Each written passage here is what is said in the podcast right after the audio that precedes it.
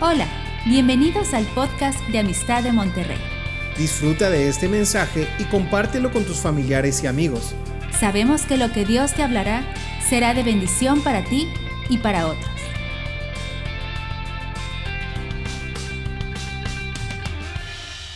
Eh, Esta noche vamos a culminar el estudio de Conquistando dos Mundos. Es un estudio muy extenso, pero lo vamos a concluir en este tiempo, el día de hoy. Y continuaremos con otra serie más adelante. La próxima semana estamos viendo un tema que es de eventos contemporáneos y es una, es una sesión nada más, pero vale la pena que vengan a, a oírla. Es un tema que abarca sobre lo que está pasando actualmente y nuestra participación en lo que está sucediendo en el mundo. El tema de esta noche eh, estamos eh, viendo Conquistando dos Mundos y el tema es manteniendo y extendiendo la liberación. Manteniendo y extendiendo la liberación. Muchas veces cuando nos ha tocado orar por personas que, que han sido oprimidas o poseídas, eh, nos damos cuenta que una sesión no es suficiente. A veces tenemos que tener una serie de sesiones que les llamaríamos como de mantenimiento, ir, ir recuperando a la persona hasta que tenga el total dominio propio. A veces pensamos de que ya, ya se fue, ya estuvo, ya se hizo, pero a veces se necesita un proceso. Cada caso es diferente, no todos los casos son igual. El domingo pasado tuvimos una reunión allá en Desafío del Cambio y había muchos chicos, no sé cuántos habría, unos 300 o más, y hubo un tiempo de ministración. Y en la administración pasaron algunos de los que oían voces. Les decía, los que están oyendo voces, que te están diciendo cosas, que te están maldiciendo o que te están atormentando, pasa al frente. Y pasaron, pasaron un grupo ahí, unos 20, 30. Y en la administración empezaron unos a, a, vomitar, porque estaba operando el Espíritu Santo, echando fuera algo que traían adentro. Nosotros ni sabemos qué es eso. No sabemos ni cómo entró. Pero esas personas cuando reciben una liberación no se mantiene solamente así, sino prosigue un proceso de, de, continuar, darle el mantenimiento hasta que finalmente se pueda poner de pie solo. Entonces, este proceso es, es una realidad, por eso se llama manteniendo la liberación. ¿sí? Cuando Jesús sanó en Juan 5 al que estaba lisiado, que no podía acercarse ahí cuando venía el ángel a mover el agua, él quería ser libre. Jesús lo liberó, lo sanó, vamos a llamarlo así, lo sanó, pero en la sanidad eso también incluye liberación. Hay enfermedades que vienen espiritualmente. Entonces fue liberado, fue sanado. Al rato andaba por ahí, no supo quién fue el que lo sanó, preguntaban quién fue el que lo sanó, quién le dio la orden de cargar la camilla. Y él dice, pues no sé. Y entonces Jesús se le vuelve a aparecer por ahí caminando y lo saluda. Y cuando lo saluda, dice, mira, has sido sanado, ve en paz y no vuelvas a pecar. Como que le dio la, la, receta de su propio mantenimiento, dándole a entender que lo que le estaba pasando tenía su origen a raíz de un pecado y que por ese pecado había abierto una puerta espiritual que venía sobre él y que ahora había sido sanado, pero era su responsabilidad de mantenerse libre, mantenimiento personal. ¿Sí? Hay varios casos. Entonces la liberación se debe aplicar a todos. Todos nosotros, de alguna forma, necesitamos una liberación. No lo malentiendas, no estás endemoniado. ¿Quién sabe? Este Pero quiero que me entiendas, todos necesitamos en algún momento dado una liberación. ¿Qué tipo de liberación? Pues a veces pasamos por momentos difíciles, baches, complicaciones, donde en algún momento dado se nos puede presentar un momento de tristeza, un momento de que no sabes ni qué te está pasando, un momento que se te fue ahí el día en corajes o en enojos o en depresión o en ansiedad y no sabes de dónde viene todo esto. Bueno, eso requiere una liberación. No que se te haya metido nada, sino que está encima de ti algo espiritual que te está robando la paz. ¿sí? Y el Señor promete que Él es tu paz, Él es tu shalom. Entonces tienes que volver a recuperar esa libertad a través de unos pasos que vamos a ver ahorita. Y no solo quedarte con esa liberación, sino una vez que tú eres libre, extender tu liberación a otros. ¿Sí? Para que tú bendigas a otros, porque hay otros que están esperando ser libres y no saben ni cómo. Pero como tú fuiste liberado y Dios ya te enseñó cómo mantenerte libre, ahora tú puedes ir a liberar a otros. Vemos el caso de Pablo, que él estaba oprimido por un espíritu religioso. Tan, tan metido estaba el espíritu este en su vida que hasta mataba gente por el fanatismo en el que estaba metido. O sea, era un instrumento del diablo. Hasta que Cristo vino a su vida y lo liberó. Había una iglesia orando por él. Ananías es uno de ellos. Había varios intercediendo por él. Ahí en Romanos 16, 7 dice que sus parientes eran antes que él en Cristo. Quiere decir que sus parientes estaban ahí pendientes orando por su liberación hasta que finalmente llegó la liberación por la gracia de Dios. Pero una vez que él fue libre y se mantuvo, se dio un mantenimiento de tres años, así dice, se fue a Arabia y se mantuvo tres años en liberación, en, una, en, una, en un reencuentro, en una presencia, en un entender la, doctrina cristiana, finalmente sale, ahora sí, por fortalecido, lleno del Espíritu, y ahora sí empieza a liberar a otros. Y nos dice en las diferentes epístolas cómo debemos de mantenernos libres.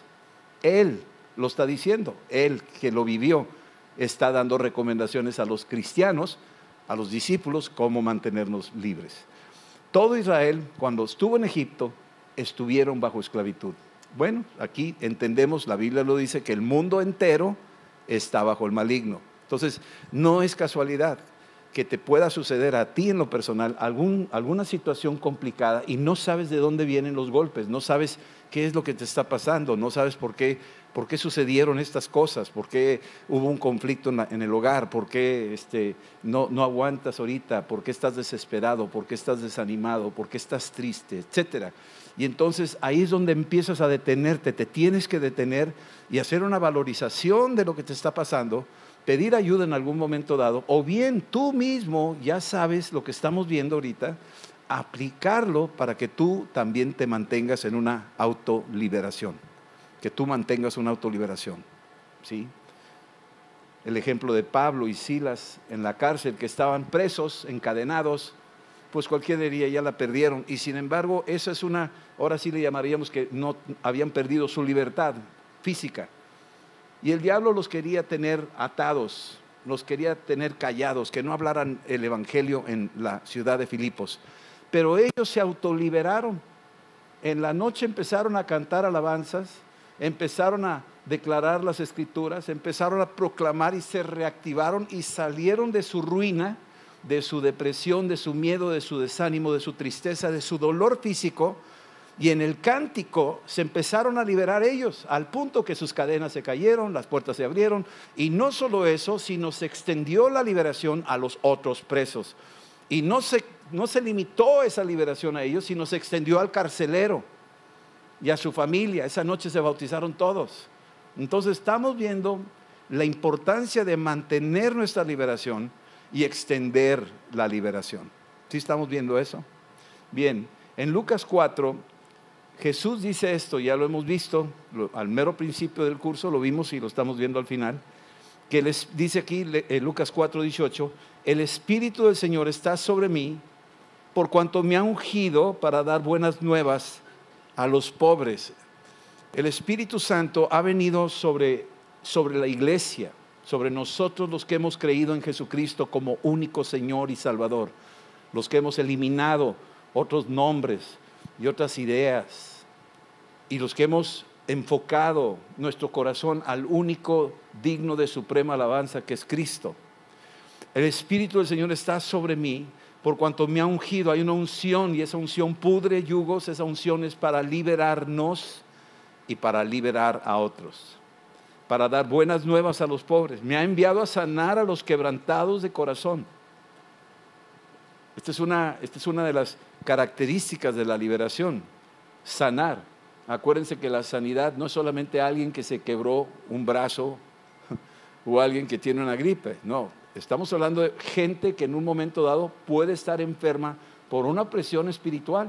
Tenemos el caso de una mujer jorobada, una encorvada, que estaba oprimida por 13 años por un demonio. Así dice, un espíritu de enfermedad la tenía oprimida.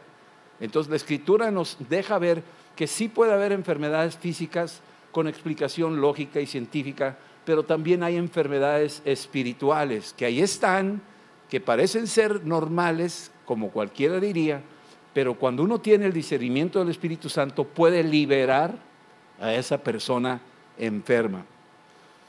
Bien, y dice aquí que también eh, para pregonar libertad a los cautivos, ¿cuáles cautivos? Pues a los que están oprimidos, a los que están encarcelados, y dar vista a los ciegos, ¿a cuáles ciegos? A los que no están viendo, no ven su realidad, no ven, no ven el mundo como deberían de verlo, no ven su realidad espiritual, y a poner en libertad a los oprimidos.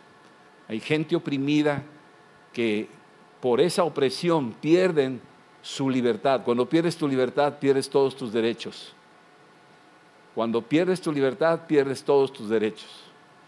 Y entonces aquí viene Jesús diciendo, el Espíritu Santo que ha traído esta unción ha venido a liberar a los oprimidos, a los que han perdido sus derechos, se los vuelvo a, a regresar, se los voy a devolver, a predicar el año agradable del Señor. En todo esto necesitamos un balance. No siempre le vamos a echar la culpa al diablo, sí, porque a veces le echamos la culpa al diablo a, todo y este, estamos ahí buscando chamucos debajo de las piedras, debajo de las sábanas, debajo de todo lo que sea, y pensamos de que está todo enchamucado.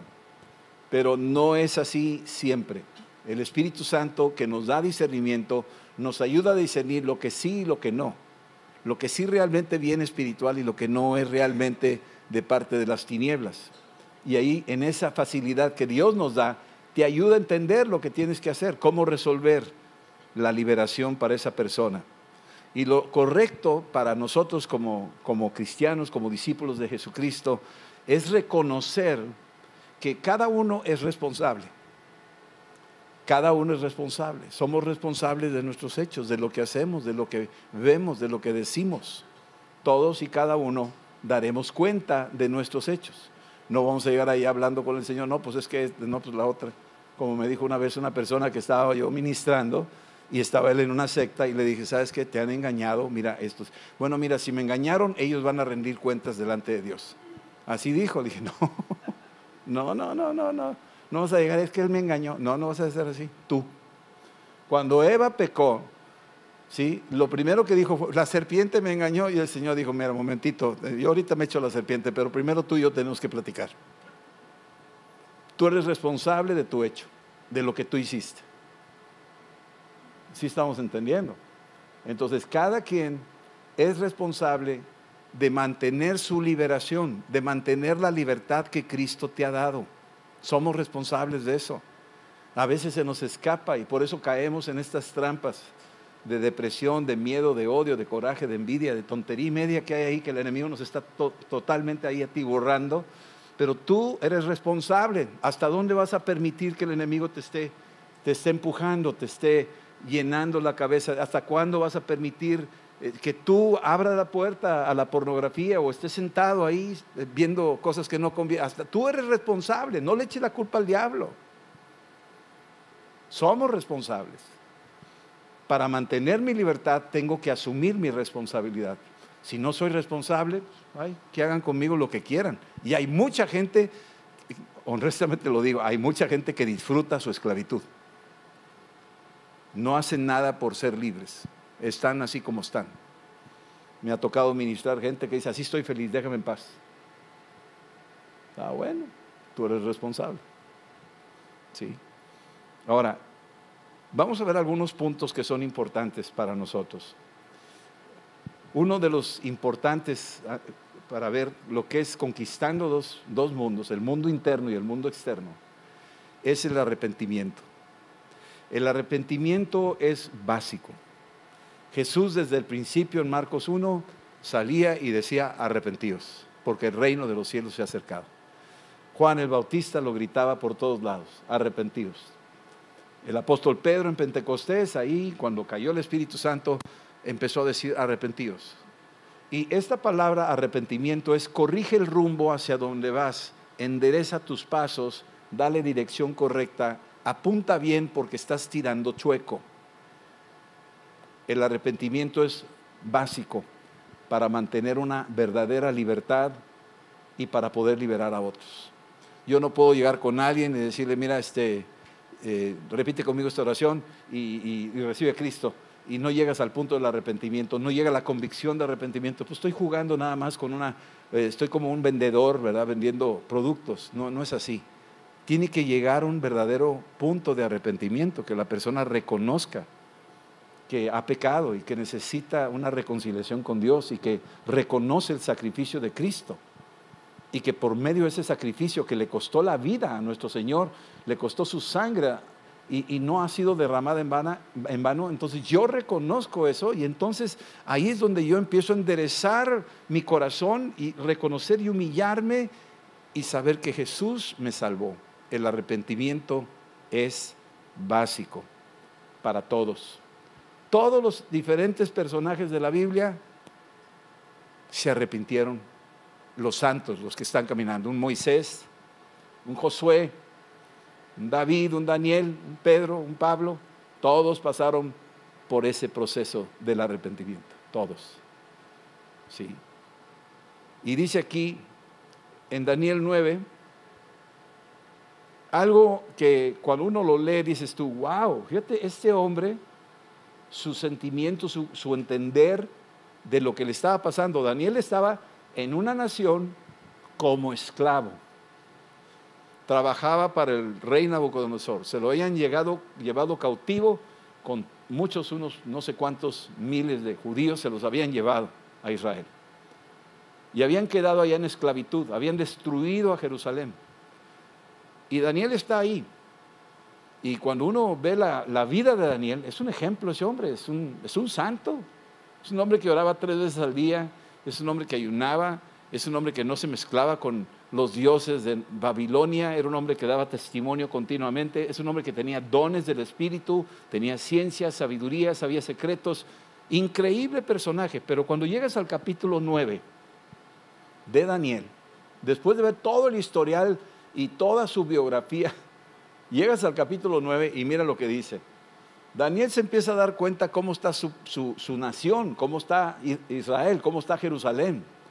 Y, y, le duele saber todo eso y dice, ¿cómo podría yo liberarlos? ¿Cuál es el primer paso que debo de dar? Y empieza a decir, y volví mi rostro a Dios el Señor. ¿Qué es eso? Redireccionar.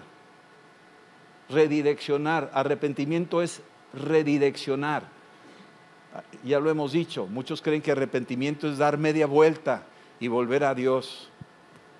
Sí, pero también arrepentimiento es que si yo voy en esta dirección donde está la cruz y me voy por acá, aunque voy rumbo a la cruz supuestamente yo, no voy rumbo a la cruz. Estoy chueco. Y si tú tomas un avión de aquí a Australia y te desvías unos pocos grados de tu destino, pues esos pocos grados a la larga van a ser kilómetros y kilómetros de combustible que para cuando quieras regresar se te acabó el combustible, no vas a regresar porque te desviaste desde el principio. Entonces Daniel lo primero que hace es redireccionar su corazón. Oye, espérame, pero este es un hombre santo, es un hombre que Dios lo usa mucho, este es un hombre que es un ejemplo para, así es, y aún él requería arrepentimiento en su propio día, en ese día necesitaba mantenimiento. Así es que el arrepentimiento no es un evento de una sola vez. El arrepentimiento es una práctica continua. Y no es meroliquera, no es nada más, me arrepiento, Señor, de mis pecados, amén. Y ya, no, no, espérame. Examíname, oh Dios, detente un poco, medita, revisa y sigue adelante. Si no hay nada que arrepentirse, no tienes nada que decir. Sigue adelante. Pero si hubo algo, porque sí lo hay a veces en la vida, sí lo hay a veces en el día, un detalle, que te distrajo de Dios, un detalle que manchó tu santidad, algo, ahí es donde te tienes que detener y corregir el rumbo instantáneamente para mantener tu libertad, tu liberación. ¿Sí? Volví mi rostro a Dios el Señor, buscándole en oración y ruego, en ayuno, silicio y ceniza. Estas son herramientas que requerimos muchas veces para redireccionar nuestras vidas a Cristo. Oré al Señor mi Dios e hice confesión Ahorita vamos a hablar de eso. Hice confesión. Esta confesión no la hizo con alguien, la hizo delante de Dios. Y es ahí donde tu propia liberación la puedes mantener en un tiempo con Dios, un tiempo donde tú abres tu corazón y confiesas tu corazón a Dios y Dios te perdona. Muchas veces pensamos que el hombre me tiene que perdonar. No, el hombre no te tiene que perdonar. Es Dios el que te perdona. Es el que lavó tus pecados, es el que murió en la cruz, es el con el que tú tienes audiencia y Él tiene acceso para ti. ¿sí?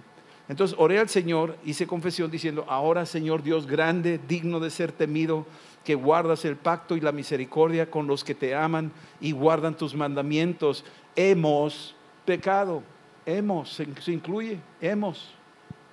Daniel se está incluyendo hemos pecado. Ahí está confesando los pecados de sus padres, de sus abuelos, está confesando la idolatría de Israel, está confesando todo lo que hicieron mal, que ya había pasado y era historia patria, era del pasado, pero aún así sabía que esa sombra los estaba esclavizando. Hemos pecado, hemos hecho impíamente, hemos sido rebeldes. ¿A qué? A tu palabra. Y nos hemos apartado de tus mandamientos y de tus ordenanzas está diciendo, nos desviamos, es lo que está diciendo. No hemos obedecido a tus siervos los profetas. Dios mandaba profetas para que hablaran. Daniel mismo era uno de ellos. Y sin embargo, él reconoce que aún los profetas habían dicho algo y a lo mejor Daniel en su corazón no hizo caso de algunos profetas. Y hablando de los que dejaron las escrituras. Que en tu nombre hablaron a nuestros reyes, a nuestros príncipes, a nuestros padres y a todo el pueblo de Israel Tuya es, Señor, la justicia y nuestra la confusión de rostro, como en el día de hoy lleva todo hombre de Judá, los moradores de Jerusalén y todo Israel, los de cerca y los de lejos, en todas las tierras a donde les has echado a causa de su rebelión con que se rebelaron contra mí. ¿Qué quiere decir? Se alejaron de Dios y no es culpa de Dios. Imagínate que Dios es un paraguas y está lloviendo. Si tú estás bajo el paraguas no te vas a mojar. Pero si tú te sales, tú eres responsable. El paraguas no tiene la culpa. ¿Sí estamos entendiendo eso? El paraguas no tiene la culpa. Es que tú te saliste y te va a llover. Entonces el pueblo de Israel se salió de esa cobertura de Dios y por lo mismo se rebelaron contra él. ¿Y qué fue lo que vino? Esclavitud. ¿Y qué es esclavitud? Falta de libertad. ¿Y qué es falta de libertad? Estás oprimido, estás poseído, te está robando el diablo, te está quitando tu, tu salud, tu economía, tu paz, tu armonía, tu gozo. Está ahí el enemigo tomando ventaja sobre tu vida. Entonces, ¿qué hago? Regresa al paraguas. Ponte bajo la, la cobertura del Señor. Versículo 8. Oh Señor, nuestra es la confusión de rostro de nuestros reyes, de nuestros príncipes, de nuestros padres, porque contra ti pecamos, plural, se incluye. Versículo 9 del Señor nuestro Dios es el tener misericordia y el perdonar, aunque contra Él nos hemos rebelado. Y no obedecimos a la voz del Señor nuestro Dios para andar en sus leyes que e-, Él puso delante de nosotros por medio de sus siervos los profetas. Todo Israel traspasó tu ley apartándose para no obedecer tu voz, por lo cual ha caído sobre nosotros la maldición. Ha caído sobre nosotros la maldición. Sí. Y el juramento que está escrito en la ley de Moisés, o sea, las advertencias que vienen en la Biblia. No consultarás a los muertos, no invocarás a ninguna persona, ya veíamos la semana pasada, por más santo que haya sido, no invoques nombres de ninguna persona que ya falleció. Tú conéctate directamente con el que resucitó y que está vivo y su nombre es Jesús. ¿Sí estamos entendiendo? Entonces, cuando violamos los mandamientos, nos abrimos a la maldición. ¿Y qué es la maldición? Vienen los ejércitos enemigos, vienen los espíritus inmundos y nos rodean y nos oprimen y nos aplastan. ¿Sí? Bien, aquí lo dice. Él ha cumplido la palabra que habló contra nosotros y contra nuestros jefes que nos gobernaron, trayendo sobre nosotros tan grande mal, pues nunca fue hecho debajo del cielo nada semejante a lo que se ha hecho contra Jerusalén. O sea, está hablando de la noticia de lo que él sabía, cómo rodearon la ciudad, cómo destruyeron sus puertas y sus muros, cómo se llevaron cautivo a la gente, pues es básicamente lo que le ha pasado a la humanidad que cayó bajo maldición. Pero ya vino Jesucristo, que se hizo maldición para quitarnos la maldición. La cosa es que nos conectemos con Él. Ahora, la segunda cosa, ya hablamos de arrepentimiento. Como cristianos necesitamos la autodisciplina.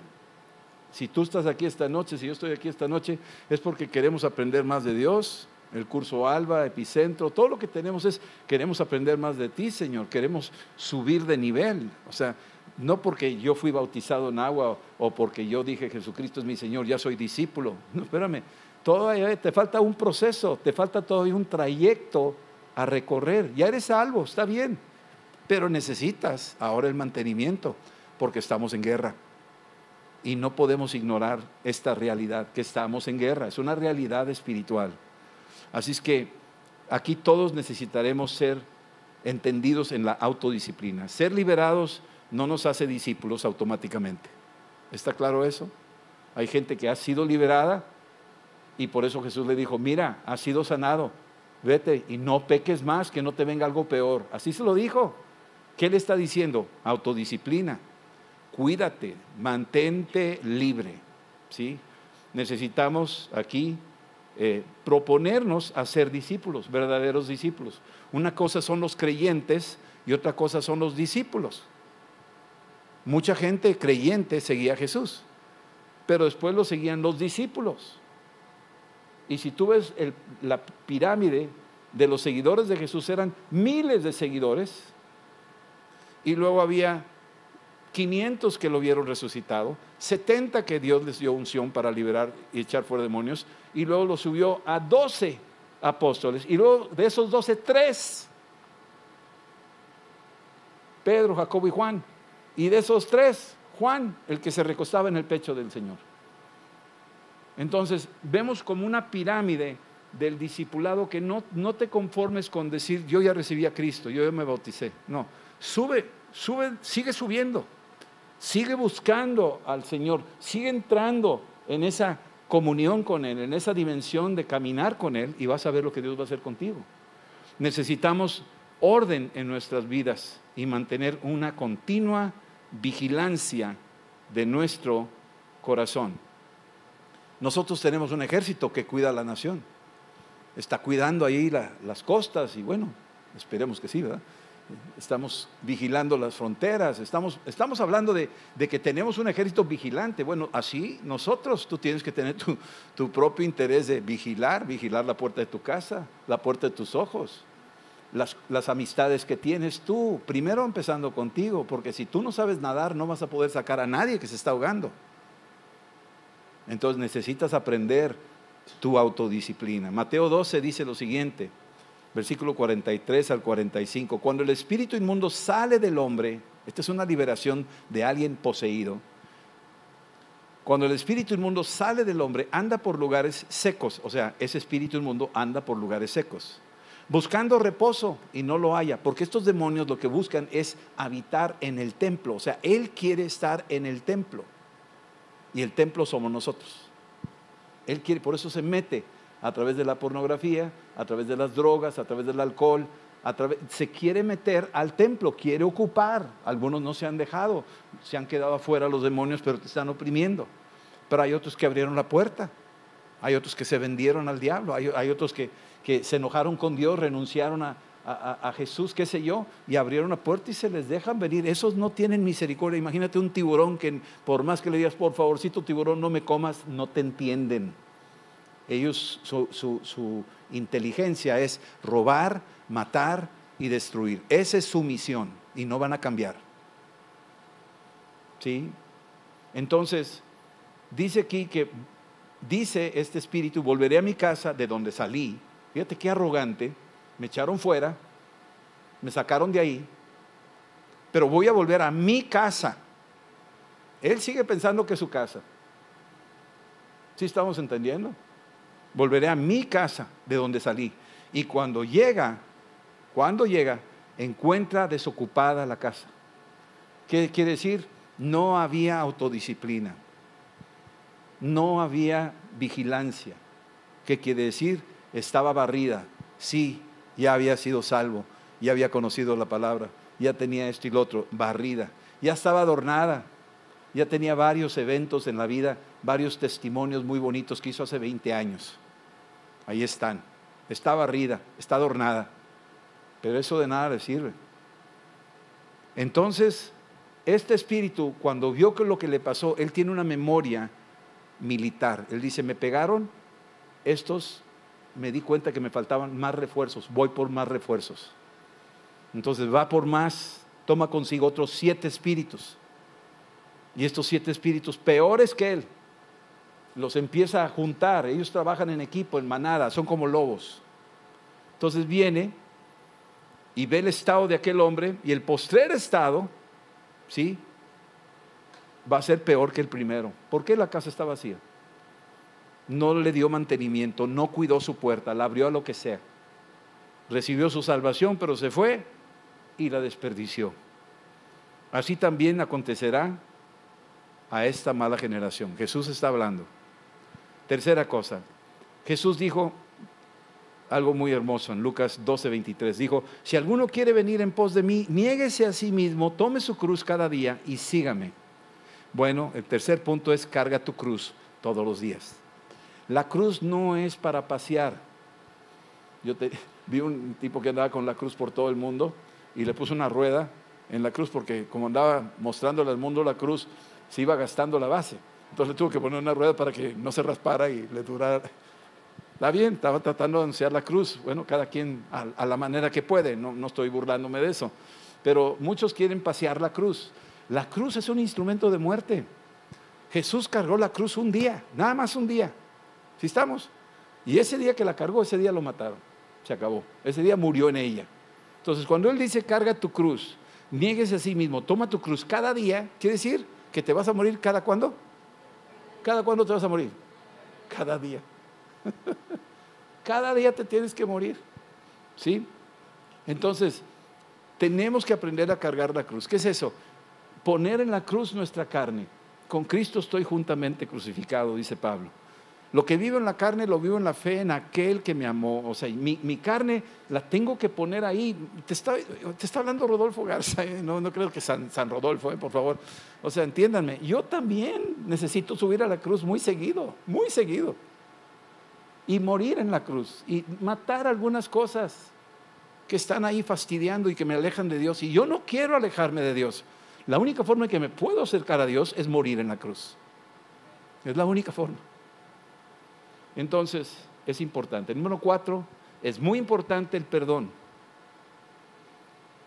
y la confesión de pecados. Estas dos cosas van de la mano. Cuando uno, cuando uno ora, la oración que nos enseñó Jesús, perdona nuestras ofensas, así como nosotros también perdonamos. Ahí lo dejó en esa oración ejemplar, porque sabe que hay poder cuando perdonamos. Hay poder cuando perdonamos. Si no perdonamos, no vamos a ser perdonados. Tú léete Mateo 6 y así lo dice. Si tú no perdonas, tu pecado se queda ahí. ¿Sí? Ahí les dice a los discípulos en en el libro de Juan 22, 20, 22, le dice, a los que les perdonen sus pecados les serán perdonados y a los que no les serán retenidos. Pues no se trata que yo no te perdono, a ti sí te perdono, no se trata que Dios autoridad al hombre así como que yo te perdone y a ti no te perdono. No se trata de eso, se trata de que si tú no te arrepientes te quedas atorado con tu pecado. Es lo que quiere decir. Entonces, perdona nuestras ofensas, así como nosotros también perdonamos. ¿Sí? Y aquí hay dos maneras básicas. Una es, tenemos que creerle a Dios que ya nos perdonó. Hay gente que el diablo viene y te está condenando. Su función es acusarte y condenarte. Y tú tienes que decir, no, no, no, no, espérame. Yo le creo a la Biblia. La Biblia está diciendo que la sangre de Cristo borró mi pecado. Lo que yo hice en el pasado, hoy me arrepiento y no lo vuelvo a hacer. Yo ya me arrepentí y le tienes que creer al perdón que Dios te dio. ¿Sí estamos entendiendo eso? Y ahí eres libre, mantienes tu libertad. El diablo viene y dice, no, ese pecado, no, hombre, ese sí grave, ese sí no tiene, olvídate, no tiene perdón de Dios. Y tú te tienes que levantar y decir, lárgate, diablo. La sangre de Cristo me ha lavado, yo me arrepentí, soy libre y a mí no me vas a robar la libertad que Cristo me ha dado. Yo tengo mantenimiento de mi libertad. Y la otra es perdonar a todos los que nos han ofendido. Una forma de que nos atrapa el diablo es que tú te conviertas en el policía que guarda la cárcel de tus enemigos. Entonces tienes ahí a tu suegra y a tus amigos y demás en cárceles. Y ahí está todos los días, me las vas a pagar y me las vas a pagar y vas a ver, ¿no? Que púdrete, que no sé qué. Y estás todo el día viendo a tu preso, pero tú también eres preso porque estás vigilando a tu preso. Aunque el otro está encerrado, tú estás afuera, pero estás ahí atado a la, a la cárcel y cada vez que lo ves, ¡ay! Se me hace así el estómago. Pues eso es porque estás atado y necesitas perdonarlo de corazón. Perdonarlo de corazón. Si cada vez que ves a alguien y dices, te hace así la tripa, es porque traes un chamuquillo ahí adentro porque operan en las tripas. Necesitas perdonarlo, soltarlo. Y cuando lo, sueltas, entonces eres libre. ¿sí? Y luego viene la palabra de confesar. La palabra aquí es, podemos confesarnos ante Dios. Salmo 32 me dice, confesé mi pecado ante el Señor, Él me oyó y me perdonó. El apóstol Juan, primera de Juan 2, del 1 al 2, dice, hijitos, no pequéis, y si pecáis, abogado tenemos para con el Padre, a Jesucristo el justo, el cual es justo, es fiel y justo para no solo perdonar nuestros pecados, sino los de todo el mundo. Juan se incluye, hijitos, no pequéis, y si pecamos, abogado tenemos para con el Padre. O sea, se incluye Juan, el apóstol Juan, el amado. Entonces, tenemos que aprender a confesar nuestros pecados delante de Dios hablar con Dios. Tenemos una cultura que nos enseña que no tienes que hablar con otra persona para... Eh, espérame, espérame. Dios te está dando la, la bendición de hijo. Y como hijo te puedes acercar al Padre. Como el hijo pródigo regresó y vio al Padre y dijo, Padre, he pecado contra ti, contra el cielo. El Padre lo abrazó, lo besó y dijo, con eso es suficiente. Vámonos, no tienes que darme detalles. Si estamos entendiendo. Entonces nuestra confesión es directamente con Dios. Podemos confesarnos ante los que hemos ofendido. Si tú has ofendido a alguien, tú puedes acercarte con alguien y pedirle perdón a esa persona y decirle, sabes que perdóname. Y es una forma de confesión. Y hay una reconciliación entre maridos. Si el esposo o la esposa hizo algún agrado, alguna cosa, se, se perdonan. el otro se abre. Si la otra persona no lo perdona, la otra persona trae un problema. Pero si tú perdonas, si tú pides perdón a la persona porque lo has ofendido, entonces la otra persona no le toca otra más que perdonarte a la luz de la Biblia. Y la tercera es que, según Santiago 5, dice que, que si, si hay algún enfermo, llámenlo y los ancianos vayan y únjanlo. Dios ha establecido una jerarquía bíblica dentro de la iglesia de una autoridad espiritual donde si la persona está enferma o está padeciendo algo, los ancianos van, son varios, pueden ir a orar por esa persona, ungirlo con aceite. Y si hubiere pecado, sus pecados le serán perdonados. Muchas veces en el, en el dolor de la enfermedad hay gente que confiesa, ¿sabes qué? Quiero decir algo, pasó algo. Yo una vez ministré a un hombre que tenía sida. Había sido mi amigo, yo no sabía que andaba mal. Y de repente se empezó a poner mal y la esposa nos avisó y fuimos y lo vimos y platicando con él y ya estaba en las últimas y le, empezaron a checar su sangre y tenía sida. Y ya que había sido descubierto, lo fui a ver al hospital y hablé con él y dijo, Rodolfo, perdóname, mantuve escondido esto por vergüenza, no quería yo decir lo que yo había hecho. Pero ya lo sabe Dios, ya lo sabe mi esposa, ya lo saben todos, ya lo saben ustedes y yo quiero pedir perdón. Oramos. Él murió, pero él se fue en paz porque se reconcilió con Dios pidiendo perdón. Entonces, son formas en que Dios trabaja. La quinta es velar y orar, es decir, tu autodisciplina, tu autoliberación, vela y ora. ¿Sí? 1 Pedro 5, 8 dice, sean sobrios, es decir, alertas muchachos, todos porque estamos en guerra. No es un juego, esto es guerra, de a de veras, créanmelo. El diablo está llenando el infierno de gente. Parece que es que, ay, por favor, estamos hablando en serio. Él no juega. Estamos hablando en serio. Sed sobrios, velad. porque vuestro adversario, tú tienes un adversario.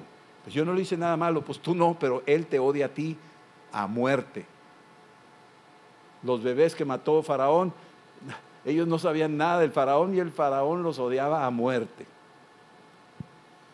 Velad, porque vuestro adversario, el diablo, anda como león rugiente, andando alrededor, buscando a quien devorar. Y en otra parte, en Efesios dice, ni deis lugar al diablo, es decir, aléjate de cualquier cosa que pudiera desviarte. Continuamente estamos con las sutilezas del mundo que nos pueden enredar y nos debemos de alejar de ahí, ser valientes y interrumpir algunas cosas que dices tú, sabes que me va a llevar a una cosa que no conviene, ahí muere. Mejor me salgo a tomar el aire, a correr, a hacer algo, pero no quiero caer en esto. La secta es, la verdad te hará libre, ahí está, la verdad te hará libre. La verdad es Cristo, hay tres, solo tres. Jesús dijo, yo soy la verdad, Él es la verdad. La palabra es verdad, no hay otros libros más que la Biblia, que es la verdad. Los demás libros no tienen toda la verdad, pero la Biblia tiene toda la verdad. Conocerás la verdad y la verdad te hará libre. Y la tercera es el Espíritu Santo, el Espíritu de verdad. Mantente en esa verdad y vas a poder mantenerte libre y vas a poder liberar a otros.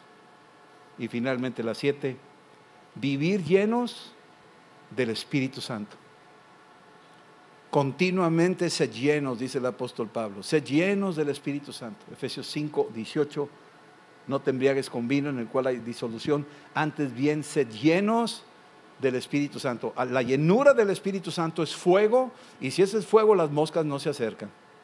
Si hay fuego los demonios saben que hay fuego y como le dijeron a Jesús, ahí a, a los hijos de Seba, yo sé quién es Pablo, yo, sé quién es Jesús, yo lo conozco, ¿verdad? Pero ustedes quiénes son. O sea, ellos no eran llenos del Espíritu Santo. Pablo sí, y lo tenían bien fichado allá en el infierno. Sabían que ese no podía negociar con él porque tenía una autodisciplina, mantenía su libertad y estaba liberando a la gente.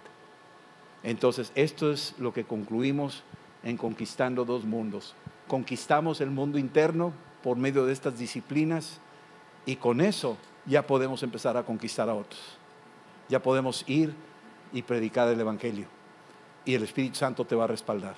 Y mantener estos, estas disciplinas para que salgamos adelante a lo largo de nuestros días. Esto no es una sesión de una sola vez, esto es algo que se tiene que mantener todos los días de nuestro caminar.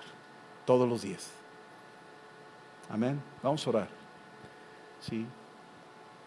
Señor, esta noche venimos a darte gracias por todo lo que nos has concedido, por la revelación de tu palabra, por la unción que tú nos has confiado, que con, con esta unción, Señor, podemos entender mejor nuestra condición y saber que te necesitamos, Señor. Perdónanos, hemos pecado, como dice el profeta Daniel no nomás yo, sino todos, y no por eso me disculpo, sino cada uno de nosotros te necesitamos, Jesús.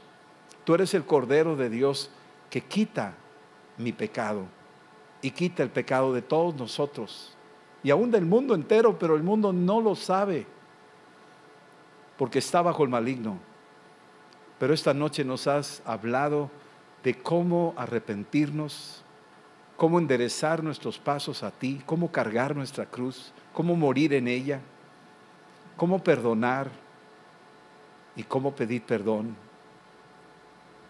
Señor, en el nombre de Cristo yo te pido que esta noche venga una liberación sobre cada uno de nosotros. Algunos vienen oprimidos, algunos no muy oprimidos, algunos se han acostumbrado a vivir oprimidos. Pero esta noche se rompen esos yugos de esclavitud, se rompen esas cadenas. Esta noche declaramos que hay una verdadera liberación. Yo quiero que ores conmigo y, em, dilo conmigo, dile, Señor Jesús, yo te doy gracias por venir a mi vida a liberar mi alma. Yo me arrepiento de todos mis pecados. Perdono a los que me han ofendido, así como tú me has perdonado. No guardo nada, renuncio a las obras de las tinieblas. Renuncio a Satanás y a todas sus mentiras y creo que Jesucristo es mi Señor, mi Salvador. Su sangre preciosa me protege y tu Espíritu Santo me guía. Lléname, Señor, de tu Espíritu Santo, que pueda yo andar en la verdad y la verdad me hará libre siempre. Y que esta verdad la comparta con los demás y que pueda liberar a otros, así como fui yo liberado en el nombre de Jesús. Te doy gracias, Señor.